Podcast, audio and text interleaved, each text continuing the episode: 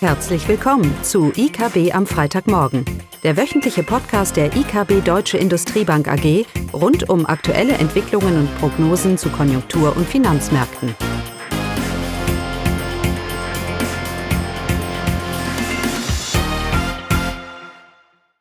Willkommen zu IKB am Freitagmorgen. Heute nicht nur mit Klaus Bauknecht und mit mir Eugenie Wiebe, sondern mit einem Spezialgast. Heute ist bei uns Dennis Rauen dabei. Er ist ein Industriegruppenexperte für Logistik und berichtet uns heute über die Engpässe der Kapazitäten im Welthandel. Damit fangen wir an. Weitere Themen sind äh, neue Konjunkturprognosen und äh, wir behandeln auch heute das Thema Klimawandel und Wachstum. Ja, danke, Eugenia. Ja, du hast schon angedeutet, ähm, man liest es auch immer wieder, dass es massive Engpässe gibt, was das die Kapazitäten angeht auf dem, auf dem Welthandel, in Containerschiffen. Und ich wundere mich immer, vom halben Jahr äh, hat man den Untergang hervorgeschworen von der Globalisierung und alles steht leer rum und jetzt auf einmal massive, massive Engpässe. Ähm, was, was geht hier ab, Dennis? Und vor allem, was, was heißt es auch für die deutsche Wirtschaft? Ja, hallo zusammen. Danke für die Einladung erstmal. Ähm, genau, Klaus, du hast es gerade schon angesprochen. Äh, vor einem halben Jahr war quasi noch der Abgesang auf die Globalisierung ähm, und jetzt ähm, ja, schießen die Frachtraten in die Höhe. Äh, die Logistik ist weltweit ähm, angespannt. Und ähm, natürlich hat das mit der, mit der Covid-19-Pandemie zu tun. Letztes Jahr ähm, der Ausbruch in China da ging das ganze ähm, Desaster, sage ich mal, los, ähm, hat sich dann schnell auf äh, Europa und auf Nordamerika ausgewirkt. Und was wir da gesehen haben, war ja zunächst, dass ähm, die Nachfrage eingebrochen ist äh, und gleichzeitig eben auch äh, die Produktion, sprich ähm, Fließbänder standen still, erst in China, dann äh, in Europa und Nordamerika. Und dann ähm, hat sich das Ganze einfach um 180 Grad äh, umgekehrt. Und das ist das, was wir jetzt sehen. Äh, der private Konsum hat vor allen Dingen ähm, deutlich an Dynamik gewonnen. Äh, Stichwort Onlinehandel. Das heißt, die Leute, die eben nicht in den Urlaub fliegen konnten, die nicht ähm, ins Kino oder ins Restaurant gehen können, haben ihre Budgets umgeschichtet, ihre Ausgaben umgeschichtet und ja, kaufen Elektrogeräte, Fernseher, HiFi-Anlagen, Sportausrüstung und das Ganze wird natürlich in, in China produziert. Ja, China ist die Werkbank äh, der Welt.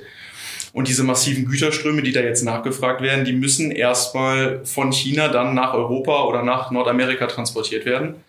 Und das ist das, wo jetzt äh, die Engpässe auftreten. Sprich, man hat einfach nicht damit gerechnet ähm, oder konnte nicht damit rechnen, dass äh, nach dem Einbruch im letzten Jahr das Ganze sich so schnell wieder umdreht. Und ähm, was wir jetzt sehen, ich hatte es schon gesagt, ist, dass wir ähm, massive Erhöhung der Frachtraten haben.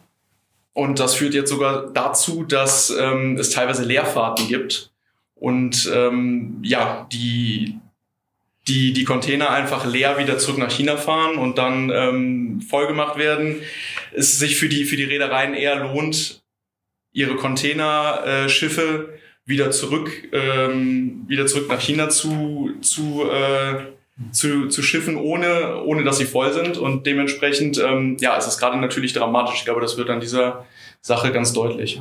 Aber Dennis, wenn, wenn der Konsum sich wieder ändert, wenn der Lockdown weg ist und wir können wieder reisen, würde dann eine gewisse Normalität wieder einkehren. Dann würde man ja davon ausgehen, dass sich auch das wieder etwas normalisiert. Genau, das ist, eine, das ist ein guter Punkt. Äh, das hängt natürlich, steht und fällt mit der, mit der Entwicklung der Pandemie. Das ist ganz klar. Da kann man jetzt noch keinen seriösen Ausblick geben. Viele Marktteilnehmer sehen aber, dass ähm, der Druck, der sich jetzt aufgebaut hat, mindestens noch bis ins zweite Halbjahr anhalten wird. Und ähm, manche sehen sogar, weil dann wieder die Weihnachtszeit mehr Konsum kommt, ähm, dass diese ganzen Sachen, die sich jetzt aufgebaut haben, bis, bis zum Ende des Jahres noch äh, ihre Auswirkungen zeigen.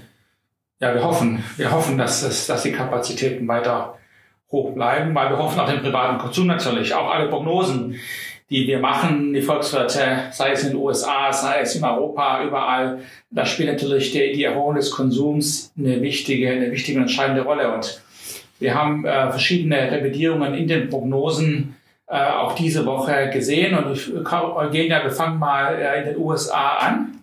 Genau. Äh, da hat die FED in ihrer letzten Sitzung am Mittwoch äh, ihre neuen Prognosen äh, veröffentlicht. Äh, der Konjunkturausblick hat sich äh, jetzt deutlich verbessert. Ähm, in diesem Jahr sollte die Wirtschaftsleistung um 6,5 Prozent wachsen. Ähm, Im Vergleich dazu lag die Prognose für die USA im Dezember noch bei 4,2 Prozent.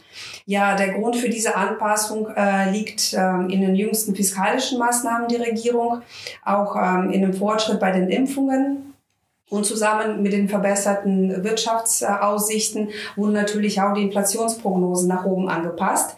Für dieses Jahr ist, äh, ähm, sollte eine Inflationsrate von 2,4 Prozent ähm, zu erwarten sein und äh, für die nächsten zwei Jahre sollte die Inflationsrate knapp oberhalb der 2 Prozent Marke liegen. Mhm. Und die Frage ist natürlich, was bedeutet das eigentlich jetzt für die Geldpolitik? Ja, wenn wir der Zinskurve glauben in den USA, dann heißt das, dass die Erholung nachhaltig ist. Wir haben zehn Jahre US Treasuries jetzt bei 1,7 Prozent. Also wir kommen von 0,6 auf 1,7 in einer relativ kurzen, kurzen Zeit. Das heißt, das lange Ende der Zinskurve sagt uns, die Konjunkturerholung ist, ist nachhaltig und wird die US-Wirtschaft wieder, wieder auf alte, äh, in alte Gewässer führen. Die Fed sieht das ein bisschen kritischer. Ähm, vor allem natürlich, weil hier auch die Staatsschuldenquote massiv weiter ansteigt. Ähm, insgesamt äh, fokussiert sich ja die FED auf diese durchschnittliche Inflationsrate. Äh, das heißt, sie nimmt schon den ganzen Druck weg. Ja, die Erwartungen steigen. Wann wird die Fed die Zinsen anheben? 2023 oder wann? Und, und, die, und die Fed sagt, ja, Moment mal, wir fokussieren jetzt auf eine durchschnittliche Inflationsrate. Das heißt, da kann auch bis 2024 nichts passieren. Auch wenn die Konjunktur, wie du gesagt hast, Eugenia, jetzt wirklich dieses Jahr einen, einen deutlichen Boost bekommt und dementsprechend auch die Inflationsrate langsam, langsam ansteigt. Also dieser Fokus auf durchschnittliche Inflationsrate gibt der FED doch Raum, hier eher zu reagieren als proaktiv in der Geldpolitik ähm, äh, zu, zu, zu agieren. Ist ja ähnlich in Europa. Auch da erwarten wir, dass die EZB eine gewisse Symmetrie betonen wird in dem Inflationsziel. Ähm, ob sie jetzt explizit Durchschnitt erwähnt oder nicht, das ist mal abzuwarten. Aber auch hier wird der Fokus ganz, darauf, ganz klar darauf liegen, äh, auch wenn die Inflation jetzt in den nächsten Jahren mal ein bisschen steigt, das hat keine große Bedeutung, weil wir kommen ja von zehn Jahren Inflation, die weit unter dem Ziel äh, gelegen hat im Durchschnitt, ja, bei 1,3 Prozent. Ähm, und von daher ist auch hier absolut kein Druck, obwohl auch hier in Europa und auch in Deutschland ja die äh, Wachstumsprognosen, nee, nicht obwohl, sondern leider werden die Wachstumsprognosen in Europa ja wieder eher nach unten revidiert. Die Inflation, die Inflation geht nach oben da verstehe ich die EZB nicht. Sie hat nächstes Jahr eine Inflationsrate niedriger liegt als dieses Jahr. Das sehen wir etwas anders. Ich kann die Inflationsrate nächstes Jahr durchaus bei um die zwei Prozent aussehen. Vor allem, wenn der Konsum hier äh, wirklich so robust sich hält und die Sparquote wieder sinkt. Aber die Volkswirte werden ein bisschen vorsichtiger, was die realwirtschaftlichen Prognosen angeht, Eugenia. Da trübt sich die Stimmung wieder ein. Genau. Äh, für Deutschland gab es auch eine BIP-Prognose. Ähm, Im Gegensatz zu den USA ging sie leider nur nach unten. Der Sachverständigenrat sieht äh, ein BIP-Wachstum in Deutschland für dieses Jahr nur bei 3,1 Prozent. Jetzt im Vergleich dazu lag die Prognose im November nur bei 3,7 Prozent. Ja, äh, bei diesem Rückgang spiegelt sich natürlich das Risiko eines erneuten starken Anstiegs äh, der äh, Infektionen Infektionszahlen und auch die Verzögerung der Impfungen. Und äh, so steigen auch die Sorgen, dass die neuen äh, Lockdown oder mögliche Lockdown-Einschränkungen jetzt nicht nur den Dienstleistungsbereich treffen, aber eventuell auch äh, die Industrie. Und Industrie war bisher ja die wichtige Stütze für, für die deutsche Wirtschaft. Äh, für das erste Quartal äh, erwarten die Wirtschaftsweisen einen Rückgang von zwei Prozent und erst am Ende des Jahres sollte Deutschland wieder das Vorkrisenniveau erreichen. Unsere Prognosen sind aber bei 4,5 Prozent, also deutlich über das, was der Sachverständigenrat erwartet. Klaus. Ja, so ist das. ähm, ja, also 2 Prozent fürs erste Quartal, das wäre ja immer noch deutlich weniger der Einbruch, als wir das natürlich im, zweiten Quartal vom letzten Jahr gesehen haben. Ähm, also man geht weiterhin davon aus, trotz all der Negativität, dass es alles nicht so schlimm im Moment ist mit dem zweiten und dritten Lockdown. Das müssen wir erstmal erstmal festhalten. Aber ob die Wirtschaft mit 3,7 oder 3,2 oder 4,5 Prozent wächst, es ist eigentlich grundsätzlich das gleiche Bild. Nämlich ein Bild, dass wir sagen, wenn denn mal die Impfquote hoch genug ist und die Lockdown-Risiken sich deutlich reduziert haben, dass dann die Wirtschaftsleistung auch wieder und der Konsum wieder deutlich zulegen werden. Das, das spiegelt sich in, allen Prognosen. Sie unterscheiden sich eben nur, wie stark das erste Quartal einbrechen wird äh, und wann denn dann wirklich so der, der äh, diese Wirtschaft und der Konsum wieder, wieder vorantreibt, weil man aufatmet, weil sich Stimmungen verbessert, weil man diese Corona-Krise bezwungen hat, wenn ich mal so sagen darf. Und ich halte an den viereinhalb noch fest. Zum einen, weil wir warten mal ab, wie das erste Quartal läuft. Ähm, wenn wir da konkrete Zahlen haben, dann kann man ja mal schauen, wie, da, äh, wie, wie das, äh, die Zahlen dann laufen. Und zum Zweiten, weil ich noch, ich habe immer noch nicht ganz den Gedanken aufgegeben, dass wir vielleicht doch so eine S-Kurve in den Impfquoten sehen werden. Soll heißen, ich glaube da immer noch so ein bisschen daran, dass wir einen exponentiellen Anstieg sehen werden, was die Impfquoten angeht. Trotz aller Probleme aktuell, äh, ich denke, im zweiten Quartal soll es sich deutlich zulegen. Und dementsprechend werden wir im dritten, vierten Quartal doch hier robustes Wachstum sehen. Die Frage ist halt im zweiten Quartal, zu welchem Maße Aufholeffekte vom ersten positiv wirken und zu welchem Maße Unsicherheit und weitere Lockdowns negativ wirken. Das ist so die spannende Frage im Moment. Ähm, aber das Grundbild von einem negativen ersten Quartal, Stabilisierung zweites Quartal und dann Wachstum in der zweiten Jahreshälfte, das spiegelt sich in allen Prognosen, sei es 3,1 oder 3,7 oder wie gesagt auch die 4,5. Von daher ändern wir im Moment die Prognose nicht, weil wir erstmal warten, wie die erste, das erste Quartal läuft und weil das Grundbild, das wir haben, sich nicht geändert hat. Nicht, nicht geändert hat. Äh, das bringt mich jetzt zu meinem dritten Punkt. Ähm, manche wird es vielleicht ge gesehen haben, die Bundesregierung hat die Klimaziele erreicht, oder die Wirtschaft hat die Klimaziele erreicht für dieses Jahr. Und der Grund wird unter anderem in Corona gesehen. Ja, also weil Corona die Wirtschaft und vor allem die Industrie natürlich einen deutlichen Einbruch verursacht hat im zweiten Quartal. Deshalb haben wir nicht so viel CO2 ausgestoßen und darum haben wir unsere Klimaziele erreicht. Äh, unter anderem. Ja, je nachdem, welche politische Partei man jetzt dazugehört, spielt es eine größere, eine kleinere Rolle. Ähm, mein grundsätzliches Problem mit dieser Aussage ist, dass man ja wieder einmal sagt, dass Wachstum eigentlich schlecht ist für das Klima. Also wenn ich die Klimaziele erreichen, muss ich weniger wachsen. Und da, damit habe ich ein grundsätzliches, grundsätzliches Problem. Dieser Klimawandel, den wir hier in Deutschland vorantreiben wollen und auch müssen, auch weltweit, wird ja gigantische Investitionen benötigen. Nun, wann investiert denn ein Unternehmen? Wenn es Gewinne zu erwarten hat. Wann gibt es denn Gewinne? Wenn die Wirtschaft wächst. Also wenn wir mal in einer Marktwirtschaft, private Investitionen, wenn wir in einer Marktwirtschaft weiterleben wollen, dann brauche ich Wachstum, damit ich Gewinnopportunitäten schaffe, damit diese Investitionen äh, in, in den Klimawandel auch finanzierbar sind und auch vom Privatsektor gewollt sind.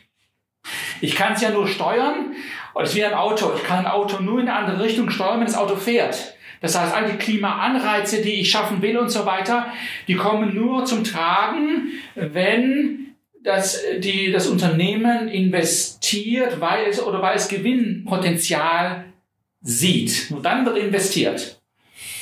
Und wir sind natürlich genauso wie, also, oder die deutsche Wirtschaft ist nicht sehr abhängig von der globalen Wirtschaft. Das heißt, wenn wir wirklich was für das Klima tun, dann müssen wir zusehen, dass unsere Investitions, Investitionselastizität steigt. Soll heißen, der Idealfall wäre, dass wenn das Weltwachstum, wenn dieses Weltwachstum mit einem Prozentpunkt wächst, die deutschen Investitionen, die ja global getrieben sind, viel, auch viel mehr darauf reagieren. So könnten wir auf globaler Ebene auch unseren Klima, äh, ähm, ähm, Klima, wie sagt man, Fußstapfen zeigen, dass Deutschland ein Investitionsstandort wird für globales Wachstum und das in einem Klima, in einem Klimaumfeld. Nur das schaffe ich nicht, indem ich reguliere, indem ich höhere, höhere äh, ähm, ähm, Unternehmenssteuern habe und so weiter. Also glaube ich an die private Marktwirtschaft und äh, da brauche ich Wachstum, da brauche ich Gewinne und ich brauche ganz klare Anreizstrukturen bezüglich der Klimaziele. Das heißt, diese CO2-Bepreisung muss vom Markt bestimmt werden. Das heißt, würde der CO2-Preis würde drastisch ansteigen, wissen wir alle. Und man könnte das natürlich gegensteuern durch eine allgemeine, breit gestreute, dominante, effektive Senkung der Unternehmenssteuer. Ganz klare Anreize. Es lohnt sich in Deutschland zu investieren, weil Gewinne zu machen sind, weil gleichzeitig einen CO2-Preis, der die, die Investitionswandel hin zu klimaneutralen Investitionen mit sich bringt. Und dafür brauche ich Wachstum. Also der Gedanke, der immer wieder aufkommt, auch in dieser Woche, dass äh, ich Klimaziele erreiche, weil ich nicht so wachse, das ist einfach in einem dynamischen Sinn einfach falsch. Und das haben wir auch in einem Kapitalmarkt diese Woche nochmal im Detail erklärt. So. Ich glaube, das reicht für heute. War ein Reicht. gutes Themen heute. Gut. Dann Wünschen wir ein schönes Wochenende. und sagen Tschüss. Tschüss. Tschüss. Das war das wöchentliche IKB am Freitagmorgen. Sie wollen immer über neue Ausgaben informiert bleiben? Dann direkt den Podcast abonnieren. Oder besuchen Sie uns unter www.ikb-blog.de slash podcast.